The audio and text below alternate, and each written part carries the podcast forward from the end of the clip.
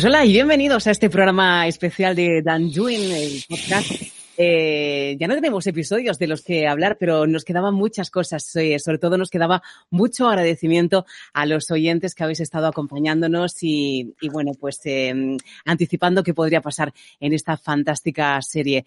Hoy tenemos un programa muy especial en el que no vamos a, a ser eh, solamente tres, no vamos a estar solo David, Pepe y yo, sino que tenemos invitados, invitados muy especiales que nos van a acompañar para hacer un programa especial para recordar pues, los momentos más estelares, los que más nos han gustado, para mm, hablar un poquito de, de- de esos momentos tan especiales que hemos vivido en estos seis episodios de esta serie que tan buen sabor de boca nos ha dejado.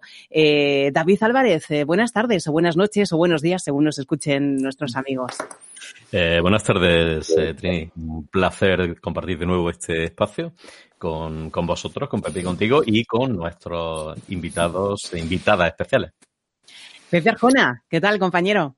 Muy buenas, compañera. Estoy casi sin palabras y hoy estoy con muchas ganas de escuchar y con pocas de hablar, que en mí es bastante extraño, aquí que me conocéis prácticamente todos, en- con excepción de, de nuestro invitado especial. Tenemos tres invitados especiales, pero, pero uno de ellos un poquito más. Y bueno, ya que me conocéis, sabéis que hablar poco en mí es raro, pero tengo ganas de escucharos mucho. Pues a mí me pasa lo mismo que a ti, Pepe, porque tengo ganas de escuchar a nuestros oyentes, oyentes que han estado interactuando con nosotros a través de las redes sociales. eh, y yo creo que vamos a presentarles ya, ¿no? Eh, ¿Te parece, David? Me parece, nos parece. Bueno, pues vamos a, a comenzar con, con chica, con chica, con Clara Cordero. Buenas, eh, Clara, bienvenida. Hola, buenas tardes. Encantadísima de estar aquí para destripar a quien haga falta. Eso, eso, tú métete con nosotros y esto hay que mejorarlo mm, y tal. Eh, Paco Pozo, muy buenas también, bienvenido. Buenas, ¿qué tal? ¿Cómo estáis todos? Eh, en primer lugar, eso, daros las gracias por contar conmigo y compartir un poquito de, de mi hobby, como son las series. Seguro que lo vamos a disfrutar mucho. Y lo que no sé si es presentar ya a nuestro, eh, bueno, pues eh, eh, invitado estrella de, de, de hoy. Es que no, lo, invi- lo- lo presento, David, a Pepe. Mm, Bueno, vamos a dejarle que, Que hable, que hable él. que hable, que hable, porque seguro si que lo cuando hable, a alguno que otro le va a sonar la voz. Sí. Hola, ¿qué tal? ¿Cómo estáis? ¿Queréis que sigamos este viaje de carretera juntos? Ya que con ¡Guau, mi padre bueno, no ha habido mucha suerte. ¿Qué tal? ¿Cómo estáis? Alex eh, Martín, muchísimas gracias por acompañarnos. Él es la voz eh, de Henry, uno de nuestros personajes favoritos de, de- de la serie, eh, y ha tenido, bueno, pues la gentileza de acompañarnos en este programa tan, tan especial. Actor de doblaje al que hemos escuchado en otras muchas series como Los Goldberg, The Umbrella Academy, que le pone la voz a número 5, que es mi personaje favorito, y también la voz de, de Will en la tercera temporada de, de la serie Stranger Things. Y, y, bueno, pues está aquí con nosotros. Eh, Alex Martín, muchísimas gracias de verdad de corazón. Eh, Alex Molina. Ay, Molina, mi apellido. No pasa nada. Bueno, es Henry, te vamos a decir Henry, me parece. a mí. Henry. Bueno, pues Henry, que llevas eh, cuántos años dedicándote a este difícil mundo de, del actor de doblaje. Pues llevo dedicándome más o menos unos cuatro años que estoy en activo, pero haciendo alguna cosilla llevo cinco o seis años, más o menos. Pero de estar en activo yo diría que unos cuatro. ¿Y cómo, cómo surgió esto de, de ser actor de doblaje? ¿Te dedicabas antes al mundo de la interpretación antes de, de dar este paso? Pues no, la verdad es que siempre, mm, siempre me ha llamado mucho la atención todo lo que es eh, comunicar con la voz, los actores de doblaje, eh, ver series dobladas, como se ha hecho. Y fue en un momento un poco de, de, bajón que yo tuve cuando hice bachillerato, acabé el bachillerato y quise ir a la universidad a hacer algo que no sabía bien bien el qué, pero yo lo encaminaba un poco a comunicación audiovisual o periodismo y no entré a ninguna de esas dos notas. Fue el primer año que las notas fueron sobre 14. Me pareció una barbaridad. No llegué y entonces tuve como unos cuatro o cinco meses de, de intentar reflexionar sobre qué es lo que quiero hacer y me di cuenta que todo mi tiempo libre lo invertía en un, foro de internet en el que gente de toda España nos reuníamos virtualmente para hacer pues doblajes de, de escenas nuestras favoritas y lo subíamos a YouTube. Y dije, si tanto interés tengo en hacer doblaje, que estoy casi 24 horas grabando, intentando perfeccionar todo, ¿por qué no intentar eh, hacer algo relacionado con esto? Y para mí, ser actor de doblaje siempre ha sido como ser astronauta, algo que es como inalcanzable, pero al final piensas, ¿no hay astronautas? Pues, pues voy a intentar ser un astronauta también. Y, y aquí estoy con, con vosotros hablando. Qué maravilla. Bueno, pues eh, la verdad es que no es un- una tarea fácil la de dedicarse al mundo del doblaje, porque yo he estado probando también y, y es complicadete este, este mundo y lo has conseguido, así que de verdad, enhorabuena y, y gracias, gracias por, por acompañarnos. Gracias a vosotros, un placer. Y bueno, pues no sé si seguir con los otros invitados y irnos con Paco, con Clara, para que, eh, por ejemplo, Clara, Dime. ¿Cómo se te ocurrió mm, seguirnos, escuchar el podcast y participar tan activamente con nosotros en redes sociales? Bueno, mm, como estoy últimamente muy consumidora de, de series para inspirarme narrativas y para mis gamificaciones y además sigo a David y a Pepe, pues vi que lo lanzaron y, y fíjate que el podcast es una cosa que estoy empezando a descubrir ahora porque hasta ahora tampoco había encontrado ninguno así que me enganchara, ¿no? Me, me- me- me resultaban, me costaba seguir un podcast. Y entonces dije, bueno, pues qué mejor oportunidad, ¿no? Para, para poder engancharme a este tipo de, de formato eh, que con una serie que prometía bastante, ¿no? Y entonces digo, esta serie me va a gustar, lo siguen, lo van a llevar además Pepe y David, digo, bueno, pues, pues ya está, eh, es como el tándem perfecto, ¿no? Y entonces a partir de ahí dije, bueno, pues ya está, y mucho más emocionante ver una serie así, ¿no? Con posibilidad luego de comentarlo, más allá de, lo que tengas más cercanos, eh, pues se hace la serie mucho más atractiva, ¿no? Eh, y además te vas quedando con cosas que eh, estamos muy acostumbrados a ver series como, como muy rápido, como decía, eh, comentábamos, ¿no? Que, que van pasando como súper rápido porque las ponen todas, eh, todos los capítulos seguidos. Y esto de que te lo pongan espaciado en el tiempo, con tiempo para reflexionar y encima luego este espacio para poder comentarlo, pues se me hacía como una experiencia mucho más eh, memorable en este sentido, ¿no? Entonces digo, bueno, pues, pues para adelante. Era una serie corta, cosa que también me ha gustado bastante, ¿no? Que estoy ya un poco cansada de esas de 2.000 capítulos, 200 temporadas que no se acaban nunca y entonces, bueno, No te metas en Naruto, ¿eh? Ni en Naruto ni en One Piece.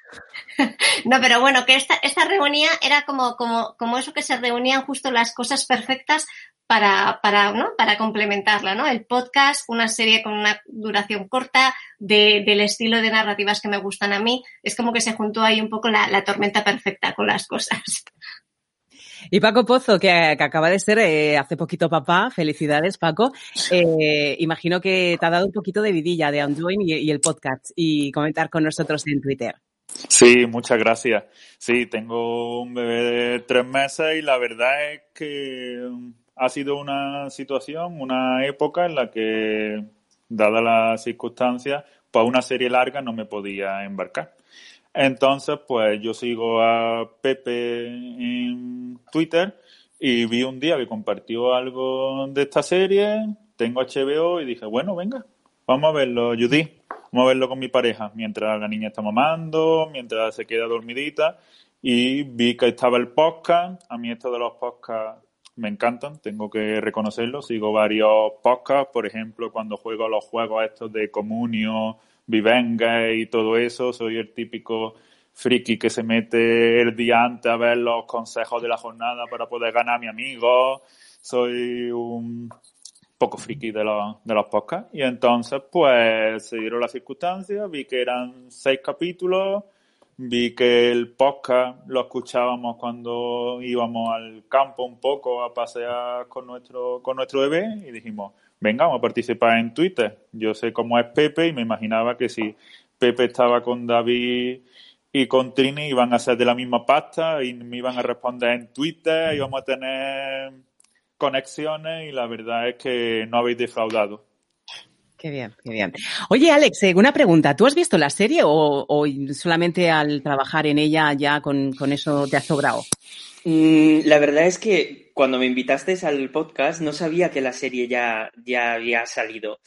Entonces me la he visto del tirón para, claro, para poder comentar con vosotros, para poder hablar con, conocimiento.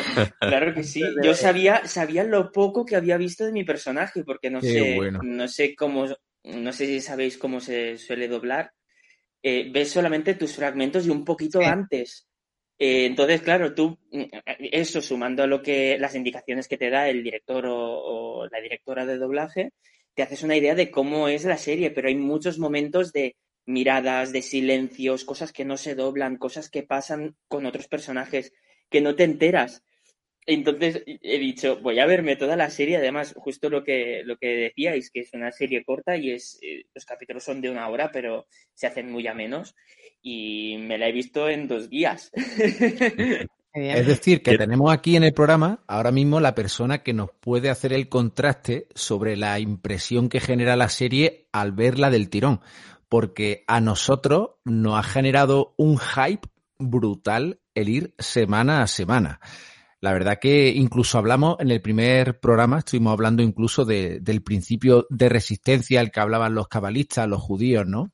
Que hablan de, de la resistencia como una de las cosas que puede hacer, por ejemplo, cuando estamos a dieta, que no podemos comer ciertas cosas y no entran más ganas, ¿no? Eh, también estábamos hablando incluso de, lo he referido varias veces, a Mario Luna en los procesos de seducción y tal y cual. Y a nosotros, pues, el hecho de, que la serie haya ido semana a semana nos ha gustado mucho. ¿Cuál ha sido tu impresión al ir del tirón en dos días? Porque son seis episodios muy largos en dos días. Sí, bueno, mi impresión ha sido que he podido saciar mi, ansia de, conocimiento de la serie, ¿no? Eso yo, yo le he agradecido, porque cada, cada capítulo acaba de una forma en que te invita a ver el, siguiente inmediatamente después. Entonces, yo, yo no, no me imagino el tener que esperar una semana. para mí sería agónico. Yo estaría, no tendría otra cosa en la cabeza. Yo no podría trabajar en otras series, estaría pensando en esta solo. Lo ha, lo ha, conseguido súper bien, súper bien. Y la verdad que, que, bueno, gracias a eso, pues nos ha permitido el, el eso, generar este programa e interactúas con, con personas como, como Paco y como, como Clara. También tenemos por ahí a Antonio Galvez, incluso gente de, otro, de otros podcasts que han estado comentando y no han llegado a decir, eh, porque este es nuestro primer programa. Nosotros fue iniciativa de, de David, Trini fue la que captó la, la serie de Anduin y, y realmente decían, qué guay habría estado esto con Juegos de Tronos. Y digo, hombre, pues claro que sí. Esto con Juego de Tronos habría sido la caña, o con Perdido, con Breaking Bad, ¿no?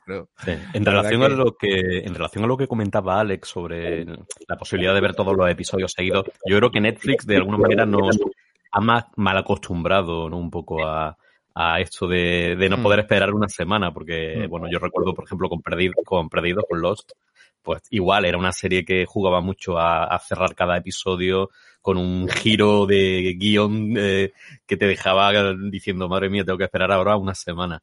Y, ya no digo nada a los finales de temporada, porque eran seis temporadas y el final de cada temporada, bueno, cuando se encuentra en la escotilla al final de la primera temporada, te quedas como muerto diciendo, Dios, y hay que esperar un año para, o varios meses, ¿no? Para que vengan con, con, la siguiente parte y podamos saber qué hay en la escotilla. Entonces, Netflix nos ha mal acostumbrado, pero, pero la posibilidad de, claro, también de verlo todo seguido, pues, pues al final tiene también su encanto, ¿no? Alex, ¿has visto Perdidos, Lost? Mm, La verdad es que no he visto ni siquiera un capítulo, no, no he visto nada, no he visto nada de esa serie. Pues, tío, olvida todo lo que acaba de decir David. Olvídalo. Y, y sinceramente, mira, yo, eh, la gente que, que me conoce sabe cómo descubrí la serie Perdido. Fue un poco parecida a, a esta, ¿no? Yo, la, este tipo de trama, a mí en líneas generales no me llama. Yo soy más del mundo de la ciencia ficción, del terror, me gusta mucho eso. Y con Perdidos me la vendieron. Pepe, mira, te voy a grabar una serie de unos tíos que se estrellan en una isla desierta y pasan cosas raras. Digo, eh, a mí eso no me, no me llama. Mete mejor otro tipo de contenido un poco más ocioso. Eh, no, no, te voy a grabar la serie tal y cual que, te va a encantar. Y digo, mira, es que no me hace mucha gracia. Y finalmente me la, me la grabaron y bah, brutal, fue brutal el enganche, ¿no? La serie es mágica. Y con esta, pues igual, porque empezamos barajamos la posibilidad de, de hacer esto eh, con Brave New World, la serie del, del, del libro de ciencia ficción súper famoso. Y bueno, entre los fricazos, ¿no? Y finalmente, cuando vimos el primer episodio de esta, Buah, digo yo, Trini ha acertado de, de, lleno. Vamos, no sé qué pensarán Paco y Clara, pero, pero la verdad que, que sí, que sí, que, que guay. Bueno, también, también es el, el, hype que genera el que te lo vayan dando en dosis pequeñas, ¿no? De un claro. capítulo por semana. Claro, es, es, lo que decíais, nos han mal acostumbrado a tener toda una temporada de golpe y se ha perdido como también el, el comentarlo entre amigos, el que pasará, porque uno ya ve tres capítulos enseguida, el otro ha visto uno, entonces no va todo el mundo al mismo ritmo. El hecho de que cada semana salga un capítulo Mm. Yo lo veo muy bien, incluso en el, en, en sentido de marketing, porque haces mm. que la gente tenga tanta ansia por saber mm. qué es lo que sucede en el siguiente y que sea imposible saberlo porque no existe, no existe ese capítulo disponible. Eh, eso hace que la gente hable más y, y, que la gente tenga más ganas de engancharse y de, de, de, descubrir qué es lo que sucede. Yo lo veo, lo veo muy interesante el, el colgar temporadas así, capítulo a capítulo. Sí, además, mm, mm, el, el, escuchando hace una semana un podcast también dedicado a series, no recuerdo, no recuerdo ahora cuál era, yo también escucho muchos podcasts y, y ahora mismo no, no, creo que era entre series, y comentaban esto, ¿no? Que dice Alex, el, el, parece que desde el punto de vista de marketing, incluso eh, Netflix, ¿no? Que ha sido la que eh, puso de moda quizá esto de, de, colgar las series completas y, y vértela en un fin de semana parece que genera poca adherencia ¿no? con, con, con la serie y, y, cuando llega la segunda temporada igual no te acuerdas muy bien ni siquiera de qué pasó en la primera porque la viste tan rápido, con tanta... Eh, ¿no? que no, no, no, generó realmente en ti una sensación de esta es mi serie, ¿no?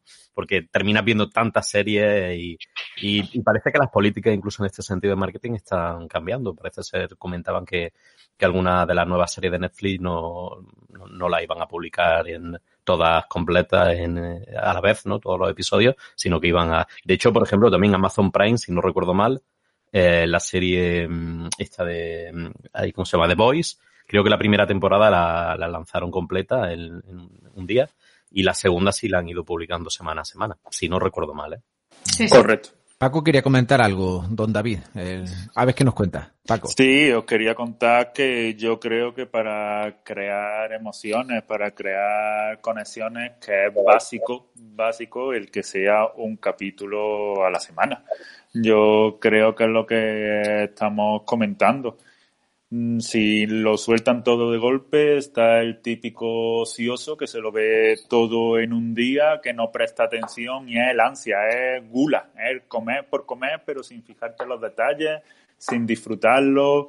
Con esto, tú lo estás viendo una semana, puedes lanzar tu hipótesis, puedes hablar con otras, con otras personas. Yo creo que es que desde el punto de vista psicológico y enlazándolo con un libro que estoy leyendo ahora mismo de Álvaro Bilbao sobre cómo criar a mi hija, los niños de bebé tienen que aprender a esperar y a gestionar sus emociones. Si ellos lo hacen, ¿por qué no lo vamos a hacer nosotros? Nosotros tenemos que ser capaces de esperar una semana, de tener la vidilla, de decir, venga, el lunes noche, hoy vamos a cenar y nos sentamos, pero tenemos que esperar de un día, de una semana a otra. Yo lo veo básico y si se elige otra serie, por favor, que ese sea una premisa.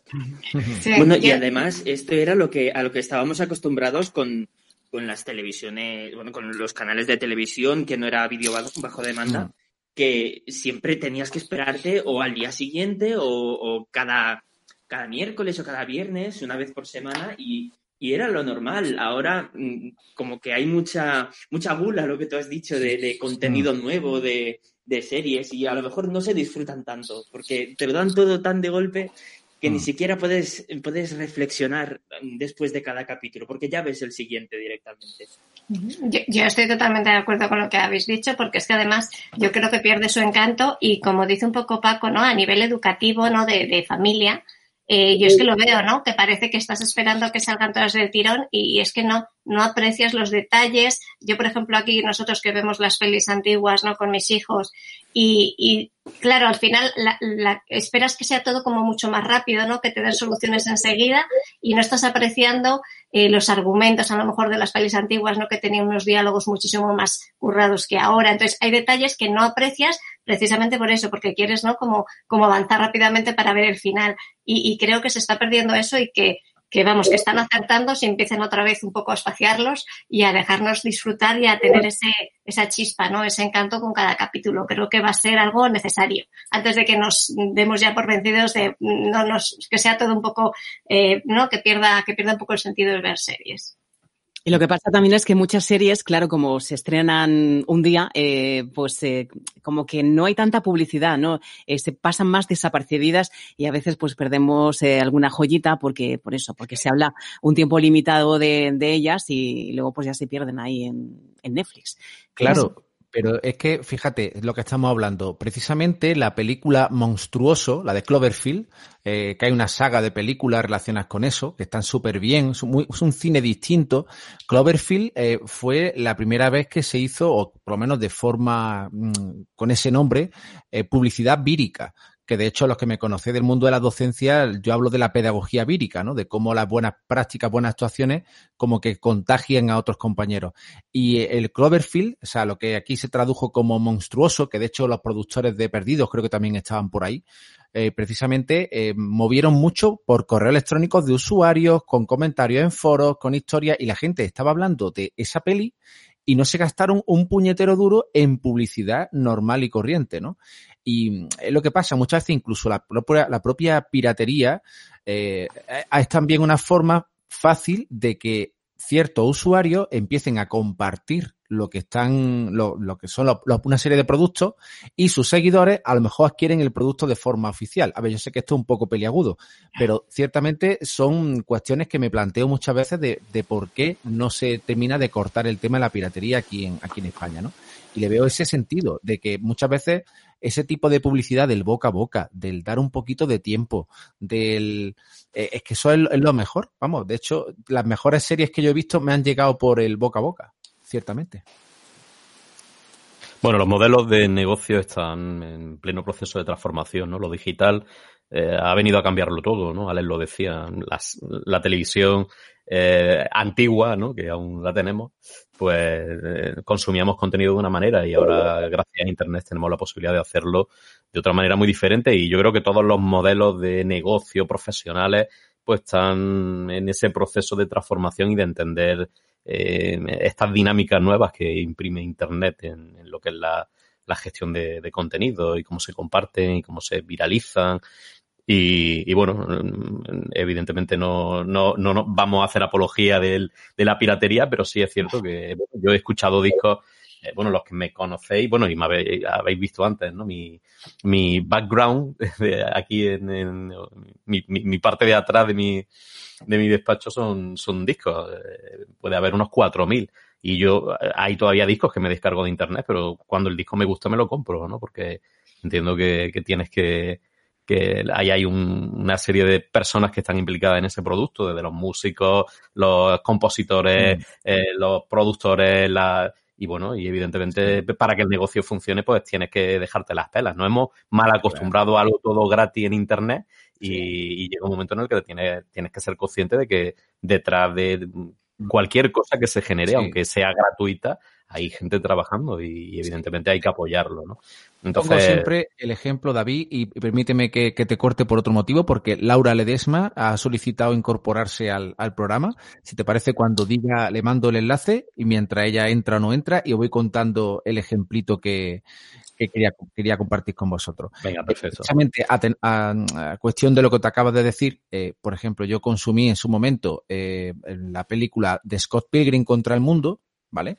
La, vi, pues que, bueno, salió en una de estas páginas web que hay para las copias de seguridad de tus propias películas y tenía curiosidad, digo, ¿esto qué es? Eh, me pareció curioso, vi la peli, lo flipé, me encantó Scott Pilgrim, si no la habéis visto la recomiendo y a raíz de ver la peli me compré el, el Blu-ray original, me compré todos los cómics, se lo he regalado a un puñado de gente y se lo he recomendado a otras personas. Es decir, yo intento como me dijo un amigo mío en su momento, la red te devuelve lo que tú le das, ¿no? Pues yo procuro también, pues en ese caso, pues es también un poquito consecuente con el tema. Así que, bueno, dentro de este matiz, aprovecho para decir que le he pasado el enlace a Laura Ledesma, que es otra de las compañeras que nos ha seguido por el, por el Twitter y por iBox, y mientras se incorpora o no, se incorpora, pues seguimos hablando.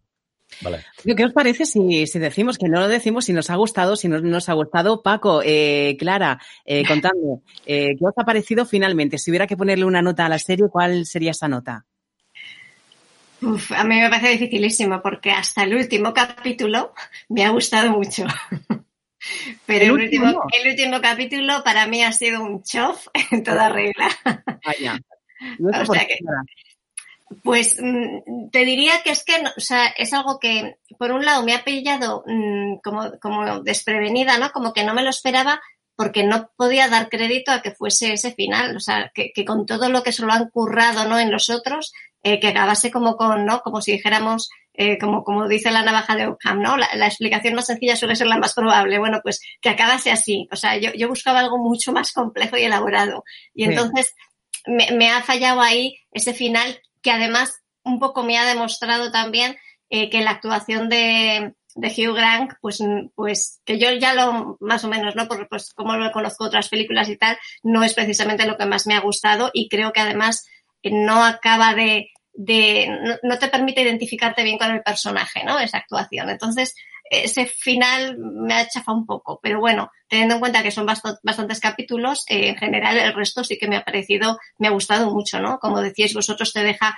con ese puntito al final de querer ver la siguiente y además lo que tiene esta serie que yo veo diferente a otras y es que no es como otras series en las que no pasa nada hasta el final que te deja no con las ganas, sino que durante la serie están pasando cosas, ¿no? Y están eh, sucediendo cosas a otros personajes, ¿no? Y eso sí me ha gustado mucho, que estamos muy acostumbrados a que te tragues un capítulo entero sin que pase nada, excepto los últimos cinco minutos, ¿no? Y en esta no, en esta había sustancia durante todo el capítulo. Entonces, en ese sentido, bien. Pero Clara, ¿te refieres a los cinco minutos que, que, yo decía la semana pasada, que eran un poco así como una película de estas de Antena 3, que era un desenlace un poquito así chuquillo? Sí, sí, el desenlace fatal, o sea, el final ese fatal, pero en general el acabar así las cosas tampoco me gusta. Pues yo tengo que discrepar. Yo tengo que discrepar un poco. Yo la verdad es que a mí el final me ha gustado bastante. Yo quiero decir que ha sido una serie donde no ha presentado algo muy obvio, pero que ninguno, cuando así, cuando así el podcast, cuando comentábamos el Twitter, nadie se inclinaba por Jonathan. Nadie se inclinaba porque Jonathan era el asesino, porque esto veía cosas, pero decía, esto no puede ser tan obvio. Y ha sido capaz la serie de engancharnos, la serie de que lo que era muy obvio al final era lo que, lo que sucedió. A mí eso yo creo que es algo de, no, eso nos ha gustado, está bien. Eh, era tan obvio que no queríamos creerlo y, constantemente había giros que nos mm, podían decir que podía ser otra cosa. Pero decimos el, desenlace del tema de los helicópteros, de me tiro pero no me tiro, eh, mm, que se está acabando y ya empiezan a salir las letras. Ese es el final que a mí personalmente no me gustó, pero que Jonathan fuera el asesino y tal, pues sí, eso sí. Pues a mí sí, sí, sí me gustó el tema de, del puente. Yo creo que al final, creo que esto lo dijo Pepe en el último episodio, al final ha sido el personaje de Jonathan ha sido muy fiel a su personaje. Lo vimos cuando estaba en la cárcel, tuvo ese, esa reacción que todos nos quedamos. No puede ser que una persona reaccione así en la cárcel cuando todos estaríamos cagados, literalmente. Y aquí eh, quería llamar la atención cuando, y no, no iba a saltar. No iba a saltar. Yo creo que fue muy fiel a la, a la serie. Yo no sé qué opináis los demás, si lo visteis eso solamente como un final de Antena 3 o lo habéis visto de otra manera. Ostras, es que a mí la, descripción de final de Antena 3 me ha gustado mucho, ¿eh? Me ha gustado mucho. Porque de, repente es como, como si hubiera cambiado el, director de la serie, ¿no? Y de repente salen helicópteros y persecuciones y, que, que si el tráiler, que si no te tires, de repente se le da una vuelta que es como, pero, pero ¿qué está pasando? Eh, yo, ¿Qué queréis que os diga? Yo quería que fuera Henry el asesino. Yo, yo, que, yo me lo llevo a mi parte. Yo quería salseo. yo quería un giro ahí enorme. Y, bueno, el que, el que sea todo tan obvio y que al final acabe siendo el padre, también es un poco como eh, que siempre se, le está intentando buscar eh, el, significado a todo y, estas miradas y, a ver si ha sido la madre o a ver si ha sido el hijo. Y al final es lo más sencillo que eso también puede ser un poco chocante, ¿no? Porque te están preparando para cosas ocultas, para eh, que intentes buscar significados y al final nada de eso sirve. Es simplemente la hipótesis del primer episodio es la que, la que valía. Eso también es un poco rompedor, yo creo. Sí, yo estoy, estoy de acuerdo. Nos hemos pasado toda la serie eh, intentando captar detalles que no hicieran decidir o, tener claro quién era el asesino o la asesina y, eran todo pistas falsas o, o, caminos sin, sin salida porque al final era, era Jonathan Fraser el, el, asesino. De todas maneras, conforme iba avanzando la serie, íbamos viendo, pasaba de ser en el primer episodio ese padre cándido, incluso así como un poco bonachón, y poco a poco vamos viendo cómo va emergiendo esa, esa personalidad que estaba, que estaba ahí por debajo de, de, de psicópata y, bueno, que, cada vez teníamos como más pistas que apuntaban hacia él, pero no queríamos creerlo, ¿verdad? Yo creo que pasa un poco como con, con Sawyer en Lost. Es la primera imagen que te haces de él, la gente dice, es que no veas Sawyer cómo cambia a medida que avanza la serie. Y Sawyer no cambia tanto. Sawyer es el que es desde que empieza hasta que termina. Lo que pasa es que en nuestros prejuicios, cuando se pelea con Said al principio, eh, cuando el tema de las medicinas, que él dice que no las tiene y lo torturan para que, la, para que las dé, y él dice que no, pero todo el mundo cree que sí las tiene. Es decir, por así decirlo, a nivel de producción y los guionistas, etcétera, han sido capaces de generar esa, esa sensación de que nosotros nos hagamos una idea diferente a lo que realmente es. Y como habéis comentado, el personaje de Jonathan, es que a medida que va avanzando te empiezan a encajar las piezas y tú dices, ¡buah! Claro, esto tiene sentido y esto también. Eh, además, Paco lo ha dicho muy, muy claro. Y la verdad que en ese aspecto incluso llegamos a, a, dudar. Yo llegué a dudar de las dotes interpretativas de Hugh Grant y no, no. Realmente lo estaba clavando el tío, ¿no?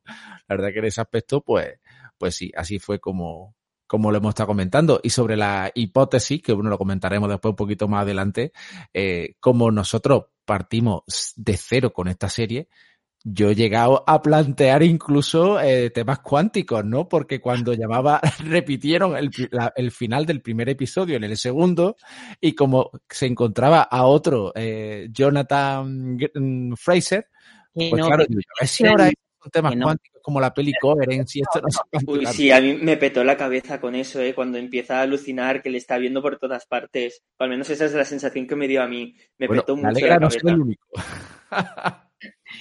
De todas formas, yo, yo discrepo un poquito porque yo, o sea, sí que se ve esa evolución, pero, pero no lo ves, eh, no lo ves como, como, o sea, yo por ejemplo no lo he visto como una consecuencia de, de que claramente era el asesino, o sea, se le ve que es manipulador, eh, es infiel, es no sé qué, pero también lo veía un poco de, cara a la situación que estaba viviendo, ¿no? Porque él era el acusado y lógicamente no estaba pasando por un buen momento y pues bueno, pues pierdes los nervios en algún momento, ¿no? Eh, o sea, lo veía casi una, una cosa más normal y, y su personaje no me parecía Em, o sea, a mí no me ha gustado tampoco la actuación que tenía él realmente, porque de muy bueno solo en el primer capítulo, sea, yo creo que aquí el problema que he visto yo es que eh, nos han intentado colar a cualquier otro culpable menos a él, pero realmente no hemos sabido nada del caso hasta el último capítulo.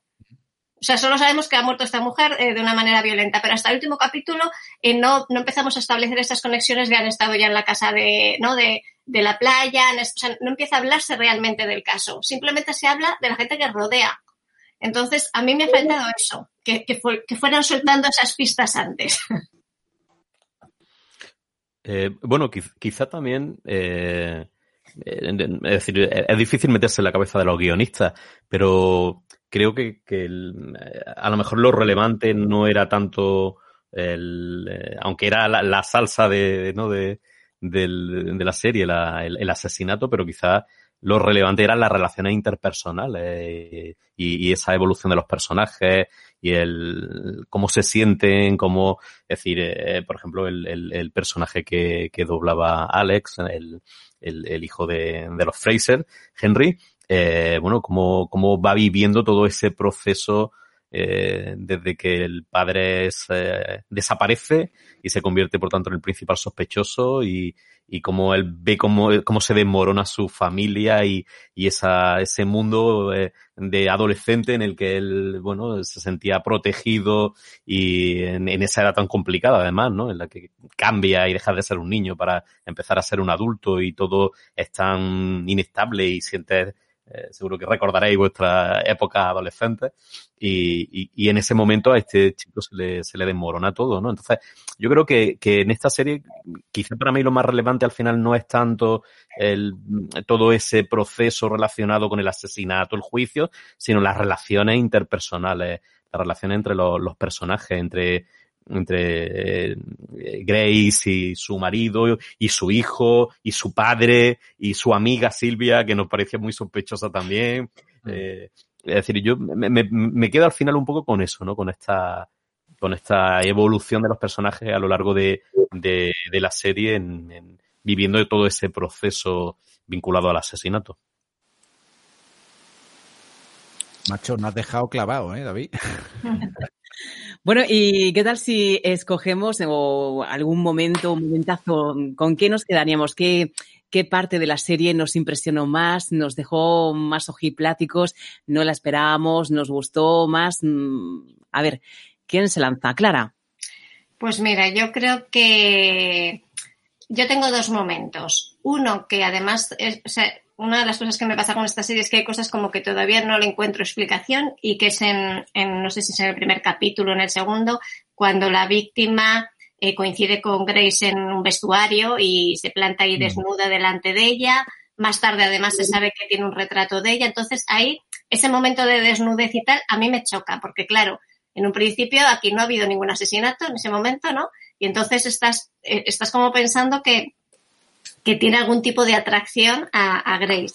Entonces, ese es un impacto primero que como que desvía un poco la atención para mí, pero, pero bien, bien pensado, ¿no? Y luego otra, eh, uno de los personajes que a mí me han llamado más la atención y que quizá es casi el que más he ido analizando es el, el padre de Grace, el abuelo.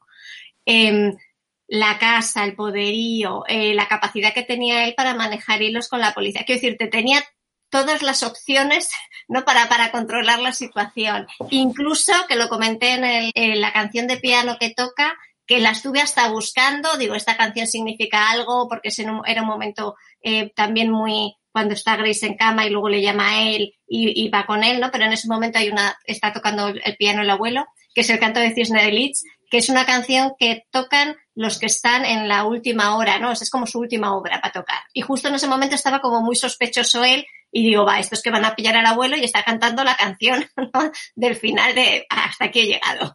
Entonces, esos dos momentos, la desnudez y el abuelo en esa situación dramática, quizás son los momentos que más me han llamado la atención porque me dirigían la mirada hacia otra parte que luego no ha tenido nada que ver, que es aquí la cuestión, ¿no? Pero, pero, pero bueno, eran como, como señales, como muy claras que veía yo de cosas. Qué interesante, qué interesante, porque es que nos, ha mantenido así la serie. Eh, fíjate, Clara, con, la música.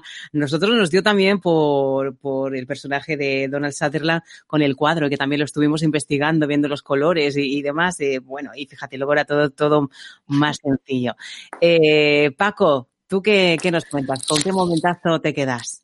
Pues para mí el momento de la serie fue cuando Hailey, la abogada de raza de color, eh, le dijo que la cagaste cuando no te deshiciste del martillo. es, decir, es decir, eh, es buenísimo eso. ella sabía que era el asesino, pero le daba igual porque lo que quería era ganar dinero y le daba igual todo lo que la decencia, dejar a un asesino en la calle, le daba igual. Ella solamente quiere su dinero y fuera. Es una crítica brutal para mi gusto a la sociedad. Perfecto, sí. Alex, tú que la tienes muy reciente, ¿qué es lo que te ha impactado de, esta serie? Pues yo destacaría tres momentos. El primero de todos, cuando sale el primer flashback súper gráfico del martillazo en la cara. Eso a mí me, tiró para atrás en el sofá. Yo me quedé, me quedé muerto. Eh, después, cuando, cuando Hailey les dice, yo no os puedo decir que escondáis y que destruyáis esta prueba. Eso también me parece una frase muy, muy clave y un momento muy, muy chulo. Y yo creo que, sobre todo, me quedo con un momento que, es muy tonto del último capítulo, que es cuando ya están en el puente, que eh, Jonathan estaba a punto de tirarse, pero al final eh, Grace aparece, Grace coge a Henry, se los lleva. Hay un momento, casi al final del todo del episodio, en que Jonathan se dirige a ellos dos y les hace un gesto con la mano de venid hacia aquí y dadme un abrazo, sin ni siquiera mirarles a la cara, con, los ojos caídos hacia el suelo, con una prepotencia, una chulería, un, una forma de hacer que yo diría que eso es lo que más me ha impactado de todo el episodio y, de, toda la serie, si no contamos el, momento gráfico explícito de, bueno, los martillazos y cuando han vuelto a salir esos flashbacks. Pero ese momento de, venga, venid, con ese gesto con la mano, venid que no ha pasado nada, hacedme caso, que ni siquiera les mira la cara a mí, eso, mm, eso me ha encantado, es un momento para mí delicioso. David, eh, Pepe, ¿con qué os quedáis de la serie? Pepe. Señor Álvarez. Señor Álvarez tiene el micrófono cortado. Em, eh, bueno, eh, es que son tantos, es decir, son tantos momentos y, muchos momentos de estos que, de estos que te pasan inadvertidos, ¿no? Porque no, no consisten en miradas, consisten en momentos. A mí me gusta mucho el, ya lo, comenté en algún episodio anterior del podcast, em, ese momento que tienen eh, Grace y, Henry em, sentados en la ventana, ¿no? Ese, ese momento en el que vemos a la Grace con, en, ese papel más de madre, ¿no? Que quizá no lo habíamos visto tanto, lo habíamos visto más como profesional, como esposa, como eh, e, esposa engañada, pero quizá el papel de madre en el que se acerca a su hijo, em, intentando protegerle, intentando eh, ver qué es lo que quiere, ese momento me, me pareció muy, vamos, a mí me gustó especialmente, ya, ya os lo comenté, ¿no?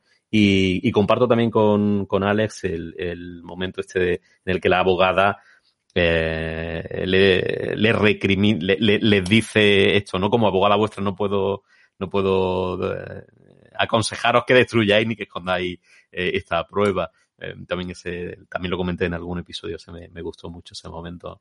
Quizás serían dos de los más, pero hay muchos, ¿no? Y, muchos de estos eh, de, sutileza, ¿no? De matices, de, de miradas, de expresiones, de gestos.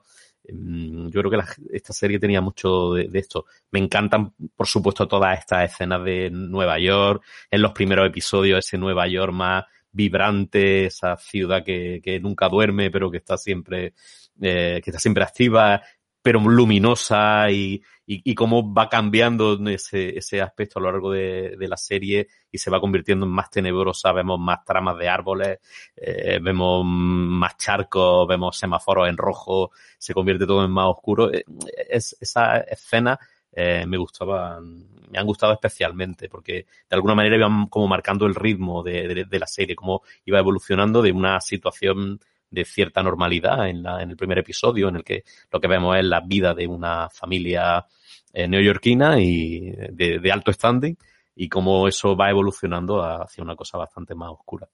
Yo me quedo también con, con esos momentos de, de, de, Nueva York. La fotografía es una preciosidad, ¿no? Verla de, de esa forma, esa terraza imponente de, la casa del padre de, Grace es una maravilla. La música también es muy bonita, los colores. Y para mí, bueno, pues momentazo de, la serie cuando Grace descubre el martillo en, en la funda de, del violín de, Henry, para mí fue de los, de los potentes bueno, la mirada, la mirada de Henry en esa escena es eh, cuando mira a la madre, eh, ese típico final de episodio que lo que no sabemos es si se va a levantar y le va a pegar a la madre con el martillo también, porque es tremendo la mirada de cómo se queda eh, mirando a la madre, sí, también una escena muy, muy potente. Pepe, te, te, toca a ti, que quedas. eso, que comentaba que, bueno, que me cuesta quedarme. De hecho, a medida que, que estábamos hablando, iba pensando, digo, ¿cuál es el mejor momento? ¿Cuál que me ha impactado más? Y la verdad que mmm, yo creo que me quedo, eh, bueno, primero con, ya haremos, mmm, ya nos reconciliaremos con nuestra conciencia cuando todo esto haya pasado, también de Hayley Fitzgerald, esa, esa frase. El momento en el que el programa de televisión, él se gira a la cámara y dice, sí, tengo cierta idea, tengo una, tengo idea de quién es el, el asesino, ¿no? que al final después no, no sale, no sale nada al respecto, ¿no? Eh, otra de, la, de, la, de las cosas que quedan por ahí un poco sueltas. Y eh, yo me ubico sobre todo en el primer episodio, la, el primero y en el segundo, las consultas de, de psicología, ¿no? Cuando ella está en, en, la terapia y mm, digamos que ve en sus pacientes cuestiones que está viendo en su vida y una cosa que a mí no me encaja, que no me encaja, salvo que el grado de confianza que ella tiene con Silvia sea sublime, es que eh, hay, quiero recordar que la fiscal en, en, el último episodio pues le dice a, a Grace que, que, es como cuando sus pacientes eh, como que no aceptan, eh, ¿cómo era la, la expresión? Eh, como que empezaban una relación con una persona creyendo que es de una forma y después cuando realmente la descubren, pues les cuesta aceptar esa, esa realidad en lugar de, de aceptar que realmente se han equivocado, ¿no? Hizo mención a algo que se comentó en la terapia. Entonces, claro, realmente, por mucha confianza que tú tengas con alguien, eh, eso es secreto profesional, ¿no? Y se supone que Grace es, una profesional y muy, con, con mucho reconocimiento. Pero, eh, total, en resumen, que me quedo con esas consultas de, de, de psicología donde parecía que, que los tiros podían ir por unos lados y finalmente fueron por otro. Continuamos con los protagonistas y los secundarios. Perfecto. Que es el siguiente punto de, nuestro guion. Los protagonistas, bueno, está claro, son fundamentalmente el, el, trío, ¿no? El madre, la madre, el padre y el hijo, este, son los principales protagonistas. Pero luego tenemos a Elena, que, que, aunque muere asesinada en el primer episodio, pero luego la seguimos viendo a lo largo de toda la serie. No sé si eh, ¿La consideraríais protagonista de la serie? O, y como el comediante en Watchmen, eh, uh -huh. un caso muy parecido. Lo Eso. veo. Uh -huh. y, y, luego tenemos una serie de secundarios, entre los que está, bueno, el padre de eh, tam, Franklin, también llamado Robert. eh, lo de Robert es que a veces, pues eh, David, en vez de decirle Franklin, le decía todo, lo ponía aquí en el guion y nos quedábamos así un poco pillados los dos. pues eh, hay episodios en los que tiene una presencia muy. ¿no? tiene bastantes escenas y en otros, pues prácticamente no, casi no le vemos. Eh, a mitad de serie aparece Haley Fitzgerald. Eh, tenemos a este abogado de oficio que, que apareció en, en, prácticamente en un episodio y medio. El, el, el, el Hamster, ¿no? El, abogado de oficio que le Su asigna. era calar a la gente. Pues a Jonathan lo caló, ¿eh? Pero bien calado. Bueno, pero, bueno, pero él, él dijo en varias ocasiones que lo veía un tipo muy tonto pero que no era capaz de, claro. de cometer un asesinato. Por eso digo, yo. sarcástico, ¿no? Diciendo que, no, no, dio el clavo en absoluto. Sí, sí. sí, pero era otra de estas pistas de los guionistas para... Para, para despistar. Para despistarnos, efectivamente, para, para que lanzáramos la, eh, la mirada para, para otra parte. ¿Cuál, es, ¿Cuál ha sido vuestro protagonista y vuestro secundario favorito de la serie? Yo me quedo con Hailey y con Henry. Sí, hablo yo, por ejemplo. Estamos aquí. Eh, yo, por ejemplo, a mí como secundario Silvia. Yo creo que Silvia nos ha dado mucho juego, que estaba en todas o casi todas las teorías y que ha sido un elemento muy importante, un elemento vehicular de la, de la serie, porque es que hemos estado observando que si llegaba tarde al juicio, que si era la amante que había estado con Jonathan, entonces a mí como secundaria me parece muy importante. Y después de, de principal podríamos votar por Henry. Yo la verdad es que me quedo con Hailey porque este rol de abogada agresiva, incluso después cuando empieza a, porrear la, la mesa donde está protestando, a mí me ha encantado su papel, cómo les asesora, eh, incluso los gestos que hace, todo me parece una pasada. Hailey, me quedo con Hailey, pero con muchísima diferencia. Se le nota, se le nota quizá mucho que es una actriz teatral, una actriz de, teatro, ¿verdad? Eh, quizá el oficio de, de, actor, actriz de teatro, no es el mismo de un actor de serie o de, o de cine, ¿verdad? Es decir, la, no, no, no, sé cómo lo veis vosotros, y especialmente tú, Alex, como, como actor de doblaje, eh, ¿qué percepción tiene en, relación a esto? ¿no? Si... Bueno, a lo mejor en, en este sentido, como ella ha interpretado a una abogada, a lo mejor eh, es un poco más gesticulada, es más eh, explosiva, pero porque tiene que serlo para ganar el juicio y además con, con ese jurado que es un, con el jurado popular típico de, Estados Unidos. Entonces, eh, una abogada sosegada no, no, hubiera funcionado tanto. Entonces, yo creo que, que por eso es, así este, este personaje.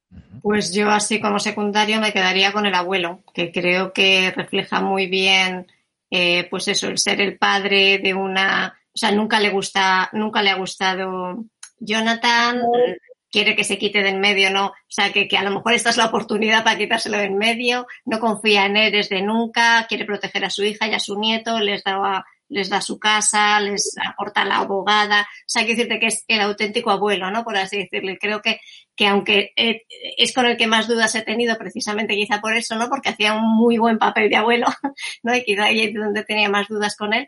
Pero, pero sí que creo que es un personaje de, de referencia en la serie. Es, es como el punto ahora ya sabiendo el resultado no es como el punto que, que, normaliza la situación, ¿no? Está siempre ahí esa persona de apoyo. No olvidemos además que es el que pone el dinero para la fianza de, de, Jonathan. Es, es, el que facilita que pueda salir de, prisión. Sí, sí, es un apoyo constante. O sea, hace su papel de padre de, de Grace, ¿no? Que también es una víctima de todo esto. Entonces, yo creo que ahí lo ha hecho muy bien y ahora viendo eso, atando todos los cabos y sabiendo el resultado, pues efectivamente, ¿no? Ha hecho muy bien su papel. Yo el caso es que de los protagonistas, eh, por supuesto, me quedo con, con Henry y bueno, ahora escuchando a Alex, tío, tienes que ser tu amigo, tu familia tienen que estar contigo súper contentos porque es que eres, eres adorable, tío. Se te escucha la voz y entra en ganas de dar un abrazo.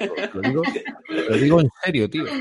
Y me encanta Henry. Eh, la cuestión está en que si me pongo a, mirar lo extremadamente fino que es eh, Jonathan manipulando, cuando manipula de forma fina, o sea, el, numerito que hace eh, cuando llega al hospital, que si mira aquí, mira aquí, el dedo, lo otro, no sé cuánto.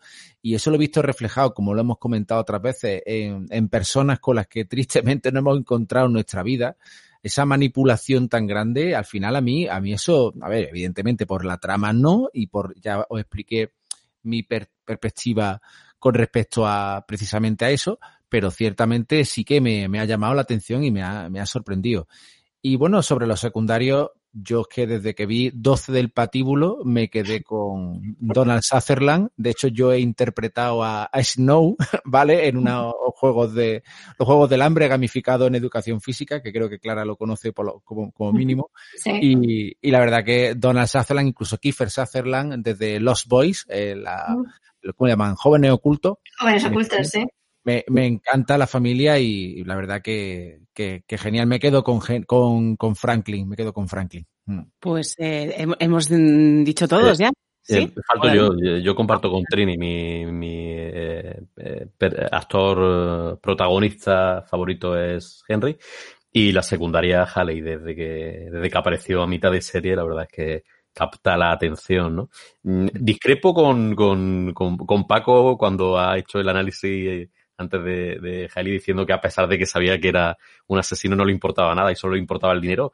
Bueno, es que en el fondo el papel de un abogado es, es defender a, a, tu, cliente, independientemente de que sea eh, eh, culpable o, o, inocente. Es decir, si, si, todos los abogados, una vez que conocen todos los hechos y supieran que su cliente es culpable, deciden que no le van a defender porque lo que merece es estar en prisión, creo que, mm, no, no, sé, demasiado disruptivo me parece a mí con el, con, con, con nuestro sistema de, ¿no? Eh, no el nuestro, sino el, el sistema que, que, compartimos en general en todos los países civilizados sobre, sobre los derechos incluso hasta de los que son culpables, ¿no?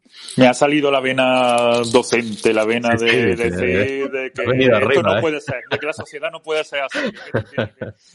bueno. Oye, Pero vos, vosotros creéis que Haley eh, estaba defendiendo el caso de Jonathan eh, pensando que Jonathan es culpable, porque a, en, incluso en el último episodio Jonathan no confiesa nada y lo único que sabemos es a través de flashbacks. Quiero decir, puede haber un giro muy heavy. Yo creo que sí lo, lo tenía calado. Eh, una de las veces que él, él estaba en, en, la sala viendo las fotografías de Elena y tal, y dijo, ah, es que yo la amaba, no sé qué, y ella le suelta así muy claramente, le dice, bueno, eh, sí, pero luego en la sala, eh, di la verdad, no, no seas tan peliculero, ¿no? Y sí. yo creo que sí lo que lo tenía caladísimo. Sí.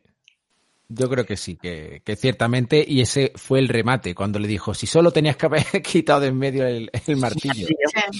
Se incorpora ahora en este momento un buen amigo también nuestro, de muchos de los que estamos aquí en esta en este episodio especial de Dan Duin.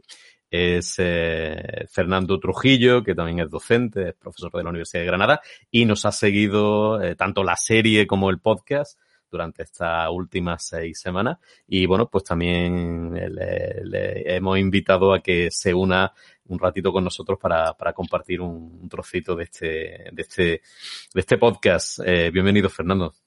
Hola, amiguetes, ¿cómo estáis? Muy bien. Buenas, Fernando. ¿Qué tal? Debo, bueno. reco debo reconoceros que os escucho y me canso, porque, porque he escuchado el podcast siempre andando y, y ha sido entrar y cansarme ya. Bueno, te, te, contamos un poquito, Fernando, quiénes andan por aquí en este, en este especial, que ya sabes que era un, habíamos abierto la, la convocatoria. Eh, está, bueno, además de Pepe y de Trini, está Clara Cordero, que la conoces perfectamente, Buenas. porque además hemos hecho cositas juntos, ¿verdad? Uh -huh. Está Paco Pozo, que es también maestro en, en Málaga. Sí, a mí, me dio, a mí me dio clase el año pasado en el máster, así que Fernando. hemos hablado varias veces. Muy te pido disculpas, Paco. No te preocupes, yo te escribo en el Twitter y ahora después me sabes quién soy. No, no, si no te pido disculpas por no conocerte, te pido disculpas por haberte dado clase. Ah, vale, gracias. y, y, luego tenemos un invitado muy, muy especial que es Alex Molina, que es actor de doblaje, una de las eh, nueva cantera de, de, actores de doblaje, que ha sido la voz que estaba detrás de, de la versión en español de, de Anduin, era la voz detrás de Henry Fraser. Uh -huh. Bien, bien, encantado, Alex. Un placer. Un placer, igualmente. Y bueno, estábamos comentando, eh, bueno, nuestros protagonistas y secundarios favoritos, hemos comentado los mejores momentos.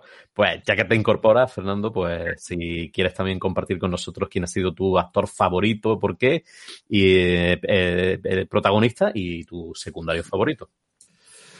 Bueno, yo eh, es que directamente pensaba eh, incorporarme diciendo que no soy Fernando Trujillo, sino que soy Franklin Renner. Eh, y eh, lo que pasa es que he visto que os presentabais con nombres y apellidos reales y, y ahí es cuando me, me, he parado. Bueno, yo, yo, soy Henry Fraser, no te preocupes. Ah, muy bien, muy bien. La verdad es que lo eres. Es decir, auditivamente para mí, para mí lo eres. Y eh, bueno, a mí me ha, igual que algunos de vosotros, porque Pepe también lo ha comentado en muchas ocasiones, me ha generado mucha eh, emoción el personaje de, Franklin, ¿no? Esa especie de, de, padre eh, todopoderoso y omnisciente que, que aparecía ahí de vez en cuando eh, haciendo promesas inquietantes, ¿no? Ahí hay un, una especie de Breaking Bad eh, en promesa. Yo veo spin-off de The Undoing solo a partir de, de la juventud de, de, del amigo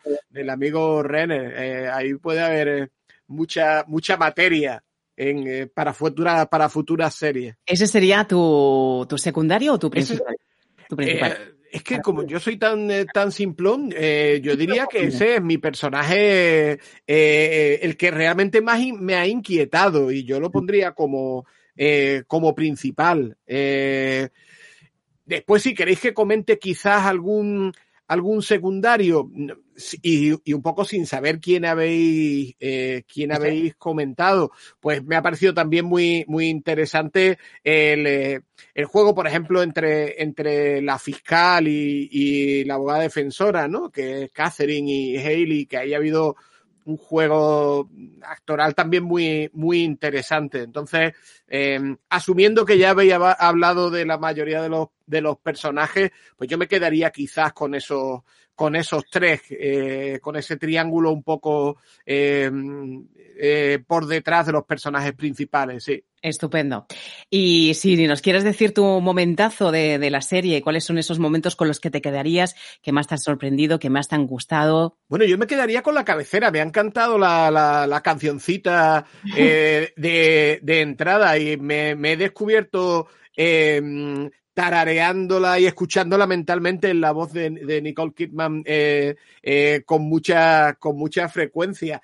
Y bueno pues des después siempre ha habido ahí hay momentos no que se que se repiten así como como un como un flash no el, el descubrimiento del martillo por ejemplo no que es un, un, momento muy muy icónico porque te genera una ansiedad de decir pero cómo que se lo ha que se lo ha cargado el, el amigo se le ha cargado el amigo Henry esto esto entraría ya en categoría perversión absoluta. Eh, pero creo que es una eh, serie que nos ha brindado momentos de, de, gran plasticidad visual. Eh, yo ha habido momentos en que parecía que había filtros de Instagram eh, puesto delante de la, de la cámara, ¿no? Y, y creo que, bueno, que visualmente ha, ha aportado momentos muy, muy interesantes. Así que bueno, me quedo con, con esa canción de, de cabecera y quizás el descubrimiento del, del martillo, ¿no? Que es la pieza eh, así reveladora de que, de, de cómo iba a ser el desenlace. Bueno, hablando de esa canción, yo también he estado haciendo karaoke en casa con ella. Sí, yo también. Es, es, verdad que se te queda, que es una canción además de como de toda la vida, ¿no? Y, pero que ya hasta he profundizado la letra y todo, o sea que, que sí que también es algo que me ha, me ha gustado. A Nicole bueno, pues... ya lo escuchábamos en, en, aquel musical precioso Moulin Rouge que hizo su Qué chula es, bueno, hay que verla de, de nuevo. Bueno, eh, pues sí. a, aprovechando que estamos, que ha salido el tema de la banda sonora, ¿Sí? o el tema de la música de cabecera, pues si os parece, comentamos un poquito el tema de, de la banda sonora de, de la serie, eh, o de la música de la serie, que, que, este ha sido uno de los de las morcillas que yo le he metido aquí al guion de, de Pepe, banda sonora, porque bajo mi punto de vista, eh, creo que eh, desde, el, desde el punto de vista musical, mmm, falla un poco la. Es decir, empieza muy bien. El primer episodio, el primer episodio eh, tiene un montón de referencias musicales de distintos eh, estilos que, eh, que intentan, que, que, que, te introducen ¿no? en la atmósfera de, del episodio y que. Pero prácticamente a partir del segundo episodio, salvo esta escena en la que. Eh, en la que Franklin está tocando el piano, que es una pieza eh, clásica, ¿no? Eh, que ya he comentado Clara. Eh, prácticamente, salvando la cabecera, no hay más música. es decir, él, para mí, es decir, utilizan la, la, la, la banda sonora original compuesta para, para, la serie, pero dejan de introducir esa, esas piezas que, que por ejemplo en el caso de, de Breaking Bad eh, el tema musical fue espectacular, ¿no? Es decir, las listas en Spotify de, lo, de, de la música elegida pues, para la serie Breaking Bad es, brutal, ¿no? Y la cantidad de, de, referencias que yo incorporé a mi, a mi, a mi biblioteca musical, a mi discogra discografía, a partir de esa serie es espectacular, ¿no? Y sin embargo aquí me parece que, que lo cuidan mucho en el primer episodio y a partir del segundo eh, lo dejan un poco abandonado. ¿no? no sé cuál es vuestra. Eh... A ver, la impresión que tengo yo ya lo comenté en el, en el segundo programa. O sea, yo creo que realmente lo justificaría, que no lo justifico, lo justificaría por, por el estado eh, anímico de Grace, ¿no? De hecho, si, si recordamos esos primeros programas nuestros, hablábamos de que cuando estaba en la calle, pues sonaba Vivaldi, ¿no? Y tal. Cuando estaba dentro de una sala, el sonido era distinto. Y a partir de cierto momento empezaron a sonar las la sirenas de policía, música un poquito así más underground, un poco extraña. Eh, entonces lo podría achacar a eso, pero yo pienso como tú, David. Eh, creo que podría haber dado mucho más juego dentro de que, como dice Fernando, la primera, lo que la, la introducción es que la hemos cantado, vamos, todo. Aquí en casa tenemos incluso una, una versión particular. Tenemos, tenemos versiones particulares de casi todas, de Príncipe de Bel Air, de, de Perdido, de todas, off the record, si queréis os digo alguna. En antena no puedo ni debo decirla, así que lo dejo por ahí. Pero creo que sí, que se podría haber explotado bastante más el aspecto musical de esta serie. Es que el primer capítulo, la verdad es que impresionaba mucho, ¿no? Escuchar a, Vivaldi eh, con el invierno era, era precioso, ¿no? Es un tema que es una delicia y sonaba tanto que pensábamos que iba a sonar más o que íbamos a escuchar más estaciones a lo largo de los episodios, pero no, no fue así. Y luego ya la música, pues, eh, como que se ha disuelto. Yo debo ser la única que yo pasaba la intro. Yo, pas, yo paso siempre la, intro y no escuchaba cantar a, Nicole Kidman. La escuché así, ya, ya está. Yo, yo la escuchaba. Ay, perdón. No, perdón, no, Clara. Tú. Que yo tengo que decir que yo la escuchaba en el podcast. En la serie también me saltaba, me saltaba la, me saltaba la intro. Y en este apartado no puedo añadir mucho porque haciendo uso de como maestro de inglés tengo que decir que I'm not musically gifted. Lo que viene a decir que es que tengo un oído en Cuenca y el otro en Badajoz. Así que, que no, no puedo comentar mucho. Yo, quería decir que, que, justamente un poco lo que habéis comentado vosotros, ¿no? Que la primera es como que te llama la atención y luego desaparece. Y de hecho es que eh, ya ni te das cuenta, o sea, no prestas atención a si hay música o no, ¿no? Es como que te la cortan de golpe. Y, y bueno, yo como siempre intento buscar explicación ¿no? en estas cosas, en por qué, ¿no? Si han empezado con esa intención. Probablemente esto está pensado y, y entonces quiero pensar que a lo mejor ese primer capítulo, digamos, que es que, que viene todo de una manera global, todo junto, vive una vida feliz y que en el momento que la vida feliz se rompe, eh, se acabó, ¿no? La música. Un poco en ese sentido. Sí, sí, sí. Estoy contigo. Sí, yo coincido con Clara totalmente. Yo la intro no la he pasado nunca, no me gusta saltar las, las intros y además esta la encuentro preciosa.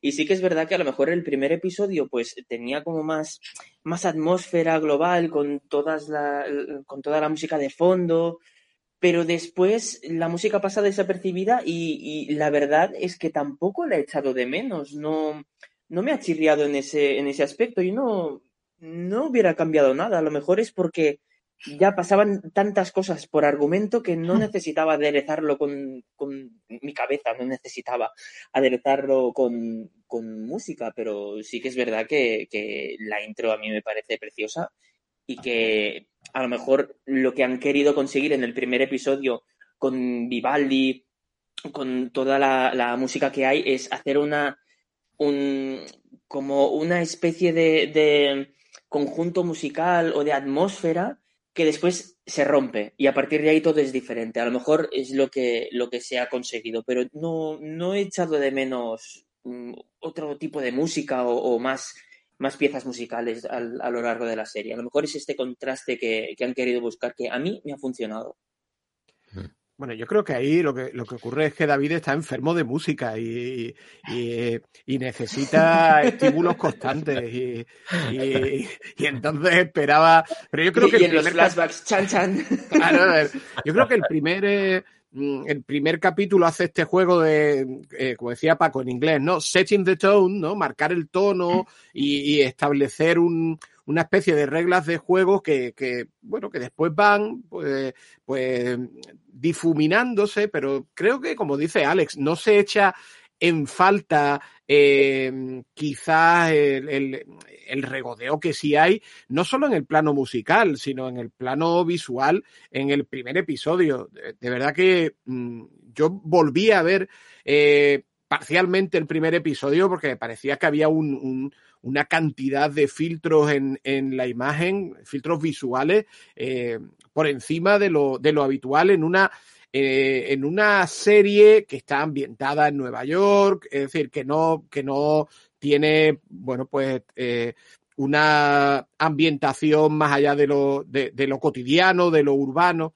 Entonces yo creo que, en la primera sí hay un nivel de sofisticación mucho mayor. También tenemos que pensar que, la serie se ha mm, rodado en, muy poco tiempo realmente. Eh, yo estuve viendo, aunque reconozco que, que ahora no sería capaz de, decir los meses exactos en los que eh, se rodó, pero eh, creo que, que, que, la serie se ha, se ha creado realmente en un tiempo bastante eh, bastante corto para una producción de este, de este calibre, ¿no? En, Nueva York y con actores, eh, pues, bueno, muy, muy reconocidos. Entonces, bueno, pues yo no sé si ha habido ahí un, el poner toda la carne en el asador en el primer episodio y después dejar que sea la narrativa, como decía Alex, la que lleve la serie de, de la mano sin tener que provocar pues imágenes como, en, como si ocurre en el primero. Familia, eh, una cosita quiero comentaros. Tenemos, eh, como he comentado antes, a Laura Ledesma que estaba intentando entrar al programa con esta oportunidad que hemos ofrecido de, participar en directo en, este, en este programa.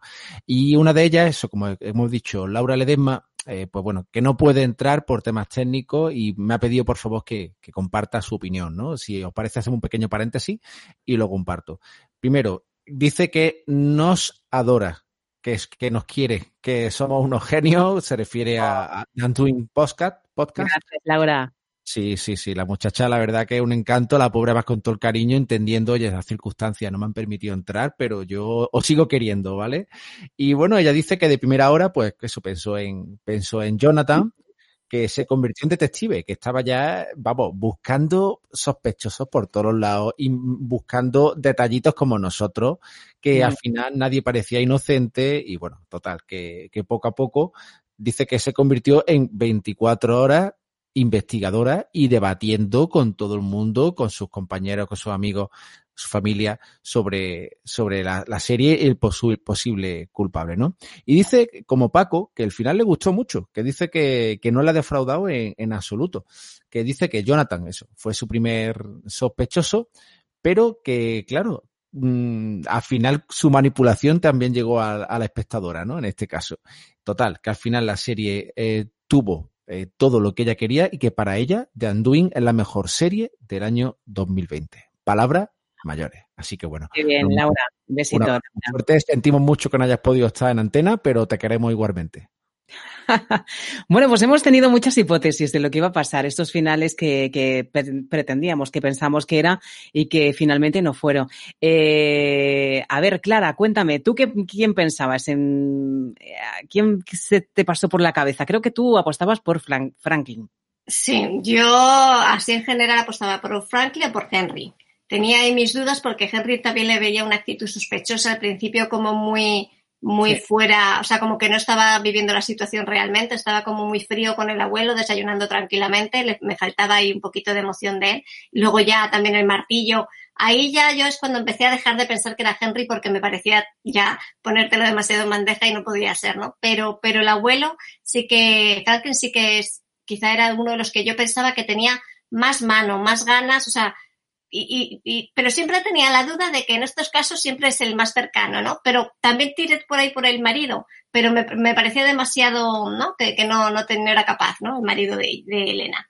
Entonces, bueno, yo creo que mi, mi, favorito era Franklin por eso, por su poderío, por su capacidad de manejar la policía también, que solamente investigaban unas cosas pero otras no, mm, porque también podía tener la excusa de ponerle la abogada a Jonathan, ¿no? Un poco también para, para taparse. O sea, yo le veía ahí como muchas posibilidades. Paco. Pues yo defendía a capa y espada una traición entre Silvia y Franklin. Yo, eh, Franklin, que supiera en un, no sé, me recuerdo en el segundo episodio, que sabía dónde estaba la casa de Elena y Alba, el que tuviera esa relación con Silvia, eh, que recordamos que el martillo se encontró en el baúl, podríamos decir, de, del violín de Henry, pero fue en la casa de, de Franklin, la casa del abuelo.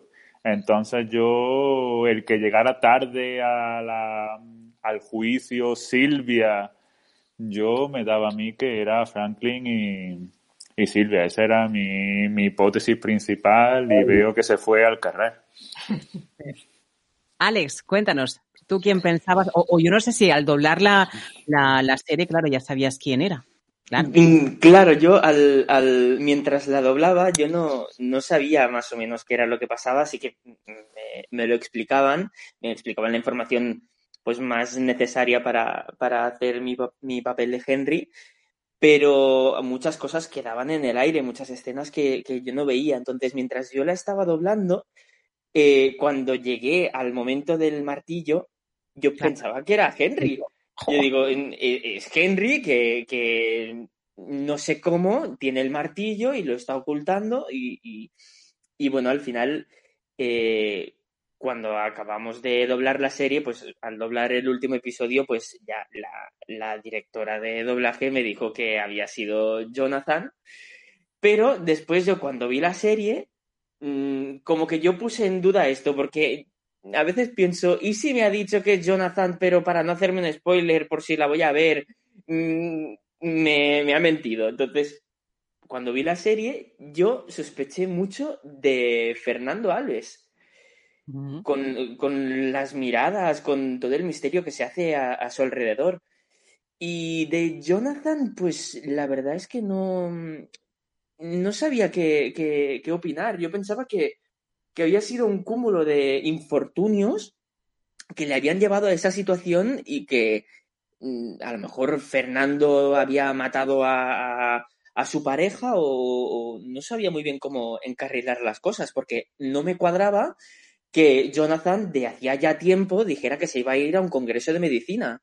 Entonces, ¿cómo puede ser que durante tanto tiempo esté diciendo voy a hacer este viaje y que eso coincida con una muerte mm, que se supone que es eh, no planificada, es eh, en ese momento que, que tiene ese, ese arrebato. Entonces, muchas cosas no me cuadraban. Por eso es lo que os he dicho antes, que el, el final de esta serie mm, no sé, no sé qué pensar, no sé si está tan cerrado como, como nos hacen creer, porque Jonathan en ningún momento ha dicho que ha sido el culpable, no lo ha confesado.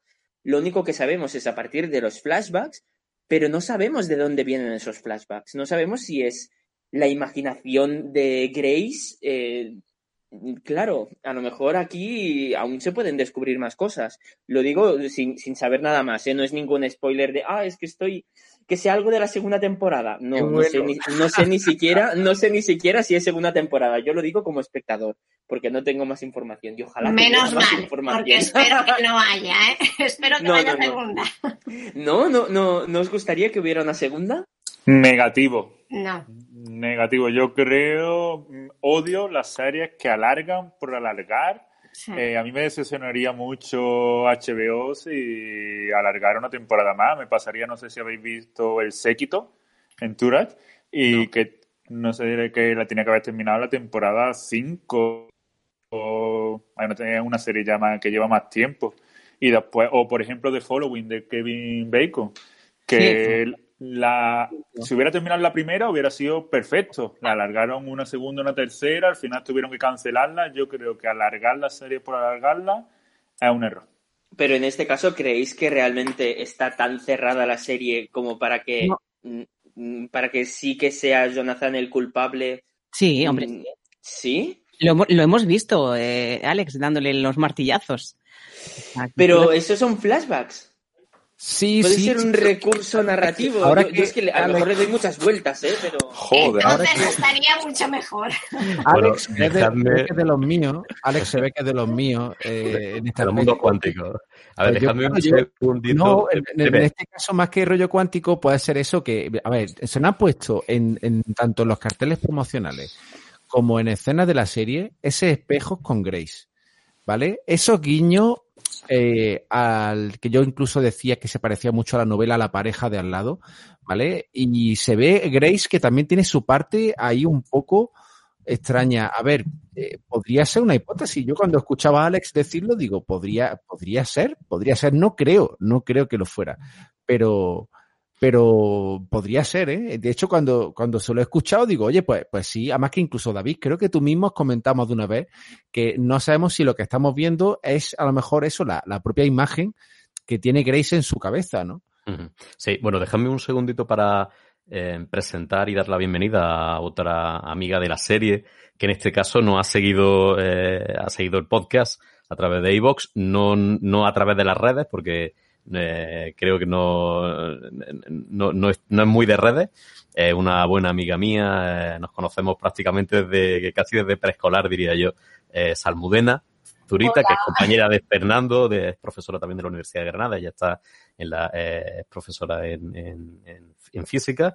Y, y, la, y nada, ha sido una seguidora también feroz de la serie, del podcast, y, y le mandé también un, un, enlace de invitación para que, que, se sumara a este, a este episodio especial. Y no sé si en las voces, aparte de la de Pepe, la de Trini y la mía, has reconocido alguna, alguna voz más que ha sonado, eh, Almudena. Ahora dice. Sí. Eh, no, os he seguido en el podcast, he seguido la serie y os he seguido a vosotros pero he llegado tarde y solamente me he conectado ahora, no me ha dado tiempo de reconocer a nadie.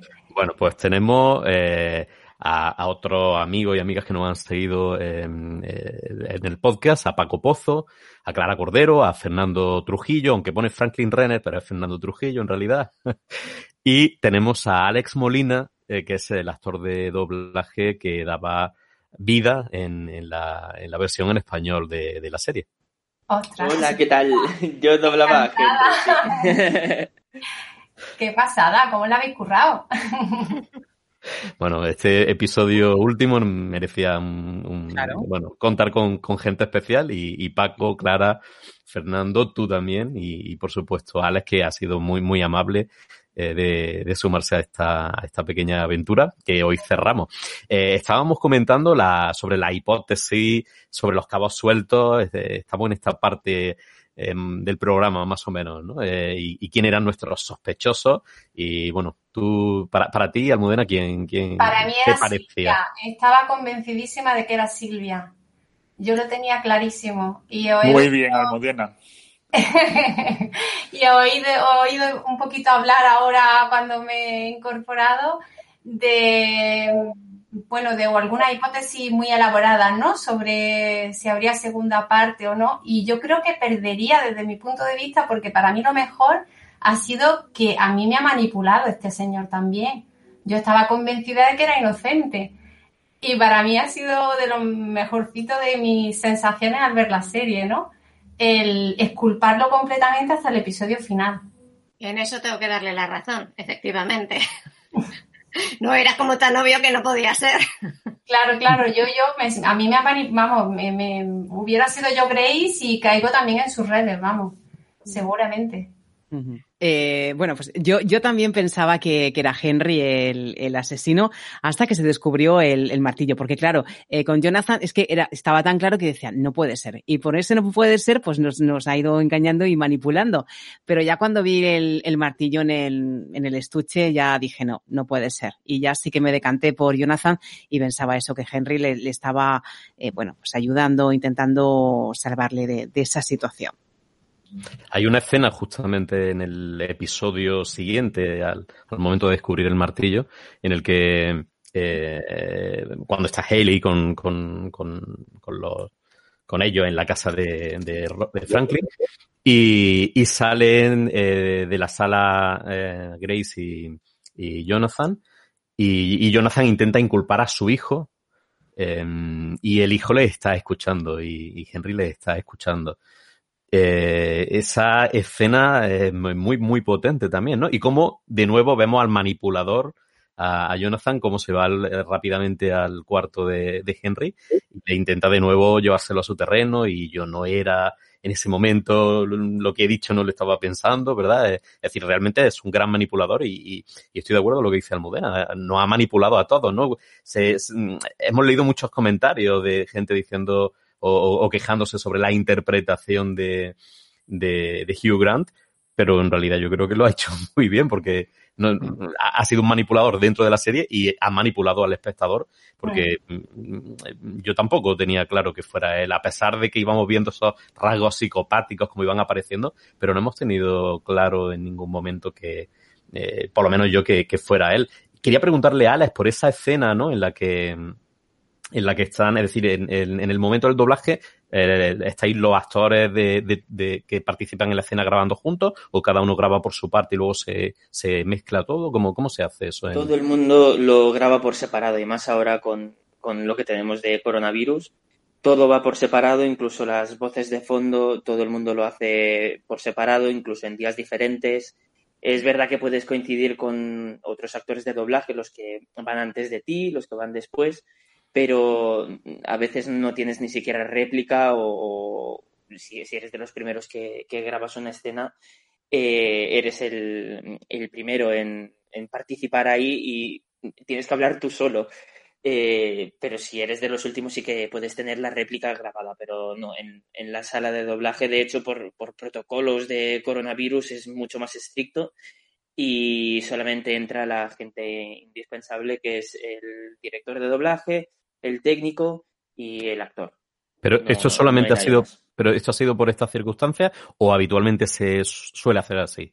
Habitualmente también se suele hacer así, sobre todo en, personajes que tienen muchas intervenciones, pero puede, puede ser que personajes secundarios que tengan poquitas intervenciones sí, eh, que se graben juntos. Pero ahora con lo del coronavirus es, inviable esto. Yo quería, quería aprovechar también lo que estabais comentando de, la manipulación, lo que comentaba sobre todo Almudena.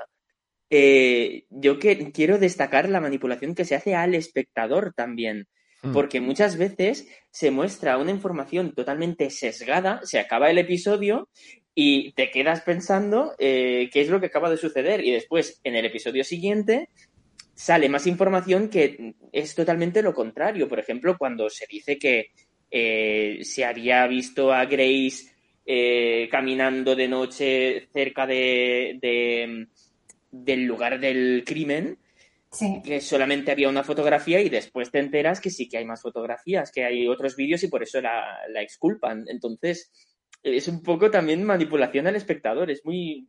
va de mucha manipulación esta serie. Mm. Y, de hecho lo hemos comentado en programas anteriores, que eh, sobre todo en el último, el último programa, el anterior a este lo, comentamos, el hecho de que, de que bueno, eh, incluso hacíamos un chiste sobre un programa que, probablemente a lo mejor no conoces, que era VIP Noche, ¿no? que salía Mané, de Mané junto a Emilio Aragón, y decía, digo que no lo conoces por, por, tu juventud, ¿no? No por otra cosa. Me, suena, pero no, no, no llegué a verlo. Y, claro, decía de cachondeo un sketch, decía, venga, una adivinanza, eh, tiene cuatro patas, tiene pelo, dice guau guau y es verde. Dice, pues, pues mira, no, no tengo ni idea de lo que es. Dice, pues un perro, dice, chiquillo verde. Dice, no es que se lo he dicho para despistar. Pues algo así, ¿no?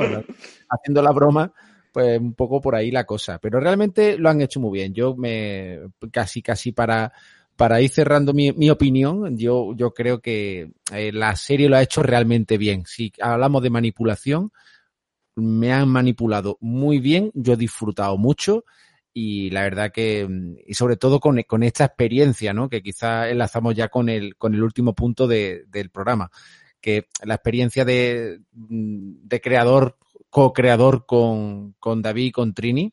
Eh, David el ideólogo, Trini la que aportó la serie y yo el que aporta la poca vergüenza, pues en el buen sentido de la expresión, pues la verdad que ha sido una experiencia única hasta, hasta el momento en mi vida. Y el hecho de que, de que pueda estar aquí ahora con Clara, que es una persona con la que me he formado, con Fernando, que, que me, ha, metido en, en, o sea, que me lo he encontrado por todos los sitios, David, Trini el descubrimiento y Paco, que también se ha formado conmigo, estupendo pero especialmente con contigo, tío, porque insisto que, que tu voz es muy especial, más que no, no te lo digo solo yo, te lo dice mucha gente, eres profesional del doblaje y el que esté aquí hoy precisamente hace que esto tenga un plus de calidad que, que realmente creo que en nombre del equipo apreciamos enormemente. Bueno, yo os agradezco que me hayáis invitado. Ya os, os, dije fuera de antena que es la primera vez que colaboro en un podcast o que que tengo la oportunidad de, poder debatir una serie que, he hecho y, os voy a recordar con cariño, eso seguro, y,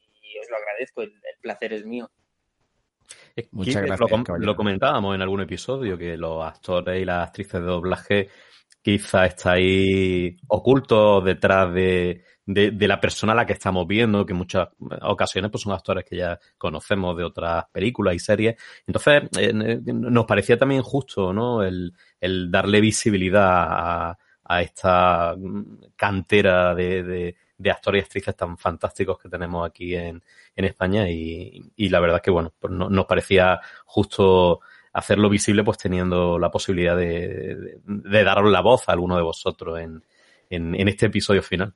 Bueno, también es que es verdad que es, es, nuestro trabajo el pasar desapercibidos y que de hecho poca gente se plantee ni siquiera que esos, esos personajes no están hablando el idioma que están escuchando. Yo creo que es, es la magia, ¿no? Lo que se suele decir de, de poder olvidarte que hay otra persona con otro físico que está poniendo la voz a ese personaje. Yo creo que es, es incluso lo, lo, bonito de esta profesión, que, puedes eh, puedes meterte en las casas de la gente y pasas desapercibido y tampoco es necesario que la gente sepa cómo eres o quién eres, simplemente pues la satisfacción de, poder hacer que la gente pueda disfrutar de, las series en el idioma en el que estén más cómodos. Habéis dicho vosotros muchas veces en los podcasts de, lo bien que estaba este personaje, ¿no? Y yo creo que en gran parte es responsabilidad tuya, Alex, porque la verdad que es brillante. O sea, yo felicitarte, supongo que lo han hecho ellos antes, que yo me he incorporado a la última, pero de verdad enhorabuena. Porque yo creo que el éxito de, de, los actores y que tanto celebramos en, en la serie o en las películas es que en este caso en gran medida es por el doblaje que hacéis, ¿no? Entonces yo creo que está muy bien reconocerlo y en particular a ti. Bueno, también, también es verdad que esta serie tiene unos actorazos que, que, el doblaje es más fácil cuando tienes a un actor que con la propia mirada ya te lo está diciendo todo, esos momentos de, de careo de, de Henry con Grace que están hablando los dos, susurrando, esos momentos de confesiones, eso, eh, esos son momentos muy bonitos y, que, yo doblándolos los he disfrutado mucho y, se agradece cuando, cuando con la propia mirada el personaje ya te transmite tanto. Eh, si, si, no, no, lo digo yo, eh, si vosotros decís que ha salido un buen doblaje de estas series, también porque los personajes están interpretados por actores Mm, actores físicos me refiero, que son muy buenos. Y, eso también, una película o una serie que tenga e, esta, eh, todo, este elenco de, actores tan buenos, pues hace que el, que el doblaje también pues eh, sea más fácil de hacer, sea más creíble, sea más disfrutable, ¿no? Bueno, pero yo, yo sí que quiero ah, felicitarte, ¿no? Porque muchas veces eh, hay, hay veces que doblan a actores o que los cambian a mitad de, serie y que de repente ves un bajón porque precisamente la voz de repente no le pega a ese, a ese personaje, ¿no? Eh, o sea, que, que, la voz sí que imprime mucha personalidad y eso yo creo que es importante eh, también, ¿no? Agradecerlo, ¿no? Que, que esté también eh, tan coherente, ¿no? Con un chico joven, que además yo una de las cosas que me llamó la atención de Henry es que está como una edad ahí pubertad y tu voz tiene un poquito esa, ese esa rasgado, ¿no? De, de como si estuvieras cambiando la voz. Me da a mí la impresión, entonces está como muy bien. Sí, precisamente fue, fue un poco reto en ese sentido, porque yo no tengo la voz rasgada, sobre todo en los momentos de gritar y el momento del puente. Me, me puse a sudar teniendo que, hacer esos gritos. Y intenté, porque el, actor original, Noah Jup, eh, tiene la voz un poco rasgada, intenté darle este matiz para intentar acercarme lo, máximo posible. creo que es, nuestro trabajo intentar plasmar lo mejor que se puede al, personaje de, que, tienes ahí en ese momento en, pantalla. Respecto a esto, también, bueno, una cosa curiosa, eh, cuando es un personaje que, como bien dices, eh, es adolescente, pero a, veces parece que puede ser un niño más pequeño, hay veces que parece que es más adulto, se tiene eh, la duda de si doblarlo con una mujer o con un hombre. Entonces, en este caso, se, se decidió desde HBO que, fuera yo, precisamente, y, bueno, ahí está también el reto de intentar darle este toque de adolescente que está cambiando la voz un poco. No, no, pero te, ha salido fenomenal. Vamos, de hecho, me pareces hablando mucho más joven de, la edad que has comentado antes, ¿no? O sea que Muchas gracias. Sobre la experiencia del, podcast que apuntaba Pepe, ¿no? Como prácticamente ya para, para ir cerrando este, este episodio.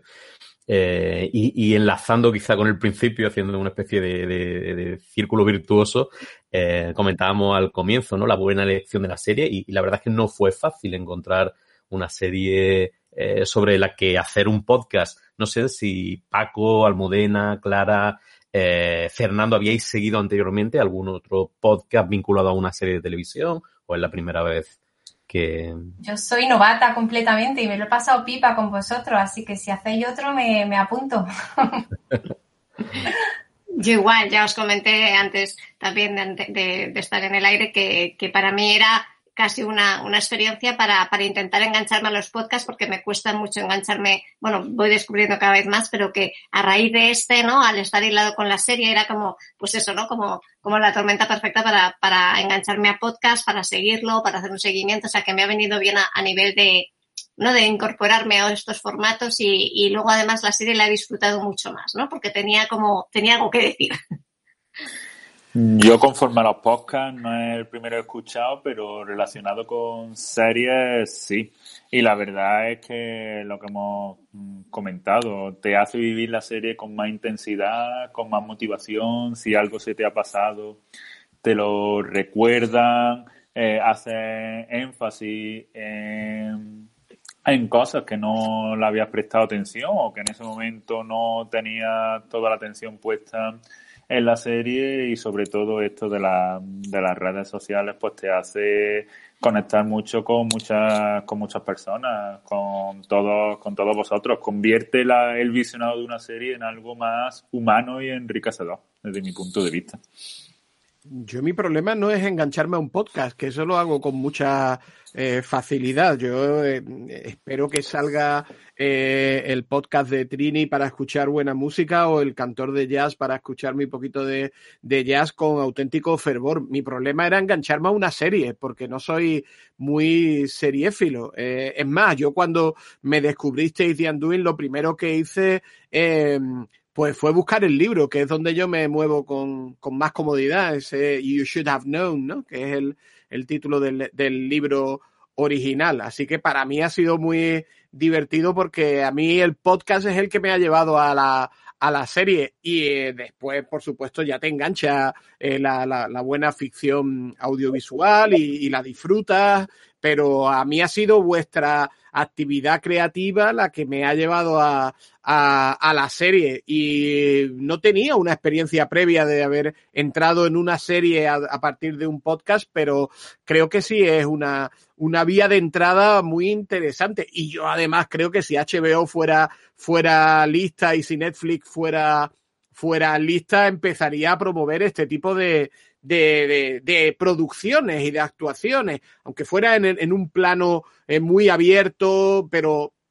pero creo que si las grandes plataformas fueran listas, evidentemente no necesitan esto para promover sus programas, pero, pero creo que esto atrae eh, a un perfil de, de de audiencia mmm, con una gran lealtad al producto, con una eh, gran vinculación con la, con la marca que lo emite y con el, y con el producto que está intentando eh, defender. Entonces, me parece que realmente habéis hecho un, un, eh, un eh, trabajo realmente interesante en, en, muchos, en muchos planos. Y además estoy convencido de que os quedan muchísimos temas de los que hablar respecto a esta serie y, y que ya estaréis pensando nuevas series y nuevas oportunidades para seguir eh, charlando entre los tres. Así que ya estamos esperando vuestro nuevo podcast.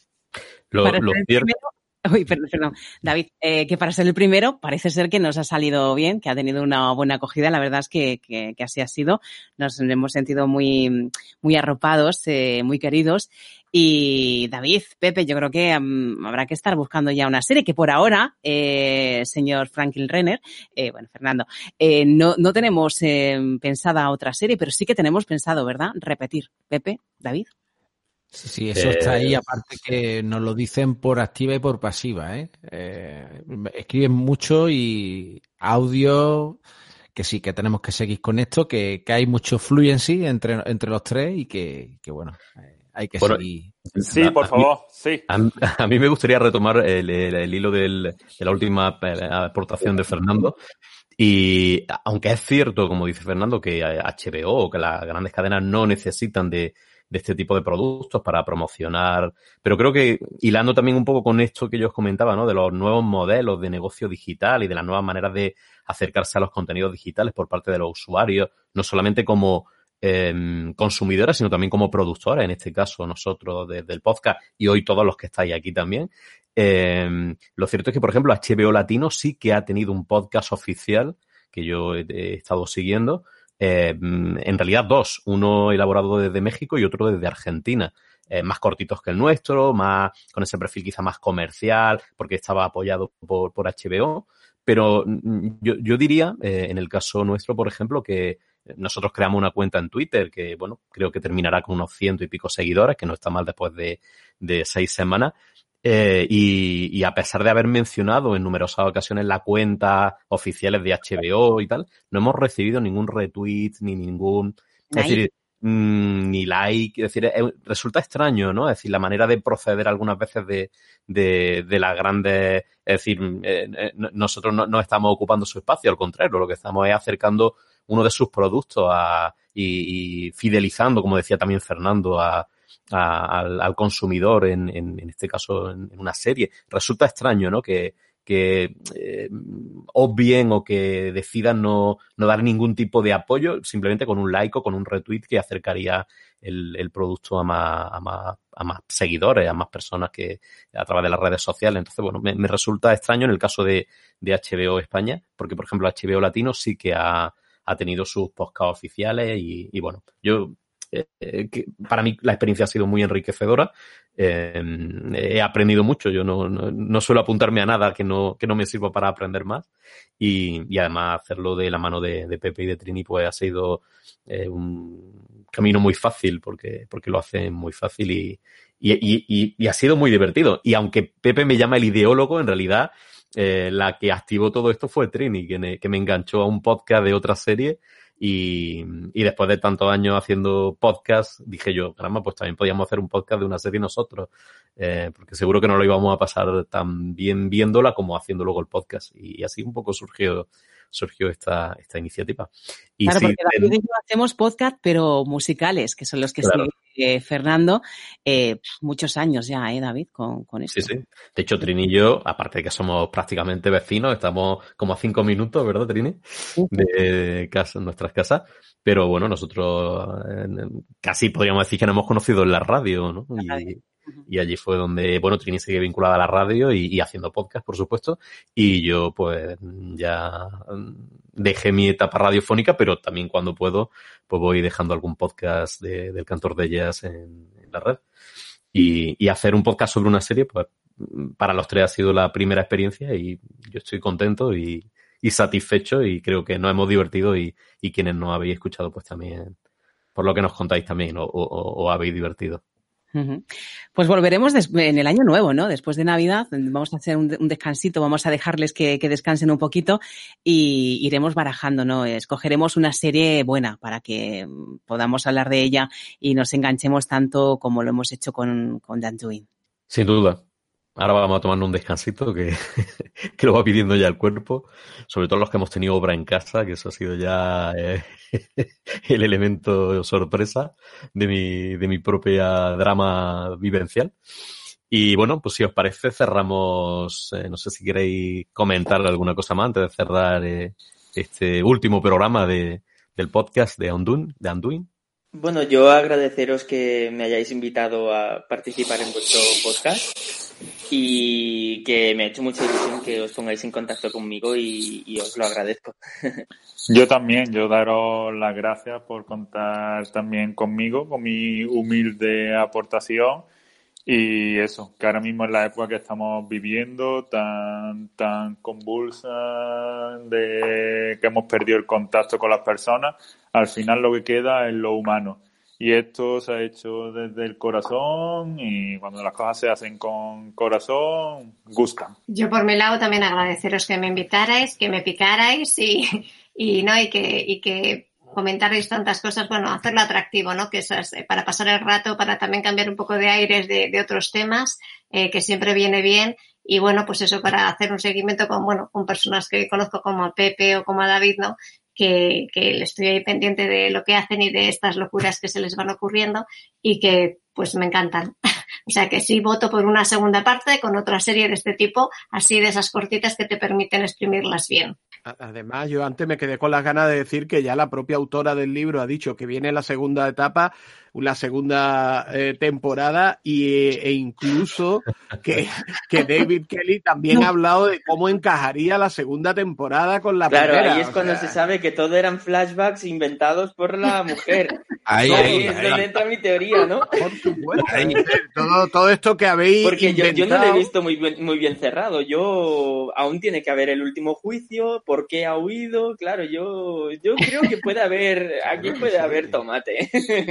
Y, y, ya veréis lo divertido cuando descubráis que esto en realidad es el, el mundo al revés de Stranger Things, ¿sabes? Porque es decir, todo esto está vinculado en una especie de, de círculo maligno. Y, bueno, yo quiero daros las gracias a los, a los, a los tres por, por, por el podcast que habéis hecho, que me ha divertido mucho, que me ha estimulado mucho, me ha provocado, me ha ayudado a perder peso porque lo he escuchado caminando en mi cinta de correr eh, o en mi cinta de andar en mi caso, porque yo no, no corro, eh, y, me habéis hecho pues disfrutar de una serie que no habría conocido si no hubiera sido gracias a vuestro podcast.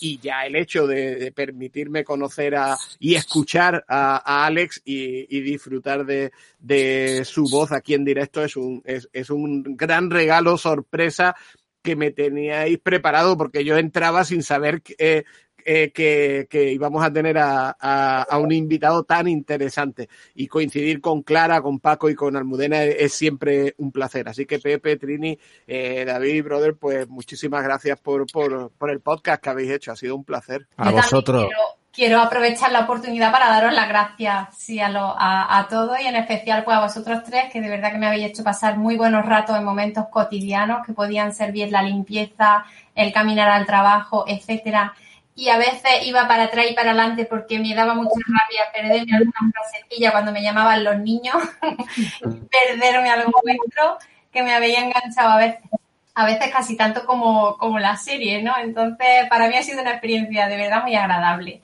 Y a Leo un lujazo, yo es que me he quedado muy parada cuando de pronto me he entrado tarde porque estaba en la calle y me he encontrado con la sorpresa de que estuviera ahí Ale, o sea que ha sido genial, ha sido un regalito y, entonces muchísimas gracias, de verdad. Os permitimos el descanso, pero sí, decir que, esperamos. Bueno, pues eh, agradeceros a, todos los que habéis estado hoy aquí presentes en esta grabación, a todos y todas las que nos escucháis también a través de Evox y nos seguís en redes. Y, y, bueno, Pepe, Trini. No, no, yo nada más que agradecer todo. Yo igual, pues eso, que muchísimas gracias, que ha sido una experiencia muy bonita, que David, que me alegro un montón de que, de que lo pensaras, de que me metieras en, en, en esto y que ha salido muy bien, que me lo he pasado bomba y que espero que el próximo año pues lo sigamos pasando igual o mejor. Y a todos os deseo pues feliz Navidad, que, que lo paséis bien y que os cuidéis mucho, ¿eh? Mucho cuidadito. Sí. Venga. Igualmente. Feliz Navidad. Sí. Muchas gracias a todos. Igualmente. Y hasta bueno. pronto. Stars shining bright above you. Night breezes seem to whisper, I love you. Birds singing in the sycamore tree. Dream a little dream of me. Say nighty night and kiss me. Just hold me tight and tell me